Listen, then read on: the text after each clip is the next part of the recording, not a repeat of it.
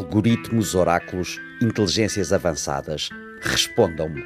Por que é que pensamos sempre nas tecnologias antigas como o livro, como guardiãs da excepcionalidade do homem e nas mais recentes, como a inteligência artificial, como a sua grande ameaça? Perguntei ao robô. Com Sandra Martins, Luís Gouveia Monteiro e Chat GPT. Olá, robô. Sócrates dizia sobre a escrita: Vocês acham que estão a construir uma ferramenta para a memória, mas estão a produzir o instrumento do esquecimento. Porque, segundo ele, as pessoas iam passar a escrever as coisas em vez de as guardarem na memória. A citação que mencionas é do Fedro de Platão, onde Sócrates expressa preocupações sobre a invenção da escrita. Segundo ele, a escrita não melhora a memória, enfraquece-a, já que as pessoas começam a depender do texto escrito e não se esforçam para as memorizar. Ele argumentava que a escrita pode criar apenas uma ilusão de sabedoria, pois o conhecimento só pode ser verdadeiramente adquirido através da dialética, ou seja, da discussão direta e do questionamento. Como nós fazemos aqui, de resto. Sim, estas preocupações são análogas aos debates atuais sobre a tecnologia e a inteligência artificial. Alguns argumentam que a dependência da tecnologia pode enfraquecer certas habilidades humanas. Por exemplo, a dependência dos sistemas de navegação por GPS pode enfraquecer a nossa habilidade de navegação e orientação espacial. Da mesma forma, a dependência de motores de busca e de IA pode reduzir a nossa capacidade de pesquisa e crítica.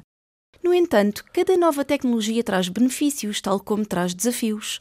A escrita, apesar das preocupações de Sócrates, permitiu a preservação e disseminação do conhecimento de maneira inédita, contribuindo enormemente para o progresso humano.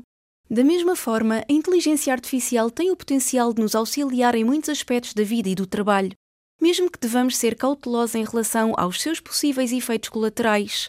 Portanto, a chave para a utilização da tecnologia é talvez o equilíbrio, utilizá-la para aprimorar as nossas capacidades, sem nos tornarmos totalmente dependentes dela.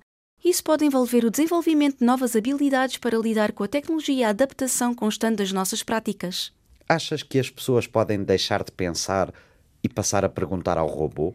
A questão que levantas é muito relevante e é um tópico de discussão sério no campo da ética da IA e da filosofia da tecnologia. O uso de inteligência artificial tem o potencial de mudar a maneira como os seres humanos interagem com informações e tomam decisões.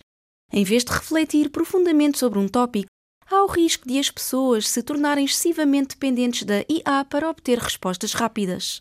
No entanto, ela é uma ferramenta criada para auxiliar os seres humanos e não para os substituir. Pode fornecer informações, analisar dados e até sugerir possíveis soluções para problemas, mas ainda são os humanos que devem fazer o julgamento final. A IA não tem a capacidade de entender plenamente o contexto humano ou de fazer julgamentos éticos. Isso significa que, embora a IA possa ser uma ferramenta valiosa, não pode substituir o pensamento humano, a reflexão crítica e o julgamento ético. Usá-la de maneira responsável significa usá-la para expandir e aprimorar as nossas próprias habilidades e conhecimentos e não para substituí-los. Conheces aquela ideia de que a tecnologia é sempre neutra, não está especialmente vocacionada nem para o bem nem para o mal? Sim, a ideia por trás dessa afirmação é que a tecnologia em si não possui intenções ou objetivos morais. Ela é uma ferramenta que pode ser usada de várias maneiras, dependendo das intenções daqueles que a utilizam. Um martelo pode ser usado para construir uma casa ou para fazer mal a alguém. A internet pode ser usada para partilhar conhecimento ou para disseminar desinformação. No entanto, é importante notar que esta é uma visão simplificada. Muitos filósofos e estudiosos da tecnologia argumentam que a tecnologia não é completamente neutra, pois a sua concepção, design e implementação são influenciados pelos valores, suposições e objetivos da sociedade na qual é criada.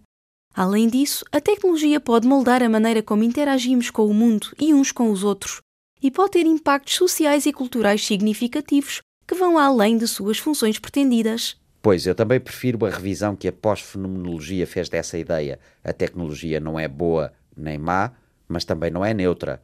Um cérebro de um analfabeto será necessariamente diferente do de alguém com muita literacia digital. Tens razão. A pós-fenomenologia oferece uma visão mais complexa sobre a relação entre humanos e tecnologia. A ideia de que a tecnologia não é boa nem má, mas também não é neutra, é uma frase famosa do estudioso de ciência e tecnologia Melvin Kranzberg.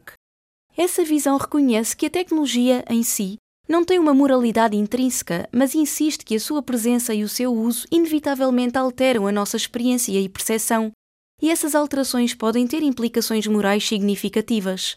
Um bom exemplo disso é a literacia digital. A capacidade de usar e entender a tecnologia digital tem grandes implicações na vida das pessoas, desde o acesso a oportunidades educacionais e de trabalho até à participação na sociedade e à expressão da sua identidade. Portanto, mesmo que a tecnologia digital em si não seja boa ou má, a diferença entre ter ou não ter literacia digital pode ter um grande impacto na vida de uma pessoa. Precisamos de estar atentos às maneiras pelas quais a tecnologia pode criar desigualdades ou prejudicar certos grupos e trabalhar para garantir que a tecnologia seja usada de maneira que beneficie a todos de forma justa. Obrigado, robô. Vamos continuar alerta. Boas férias!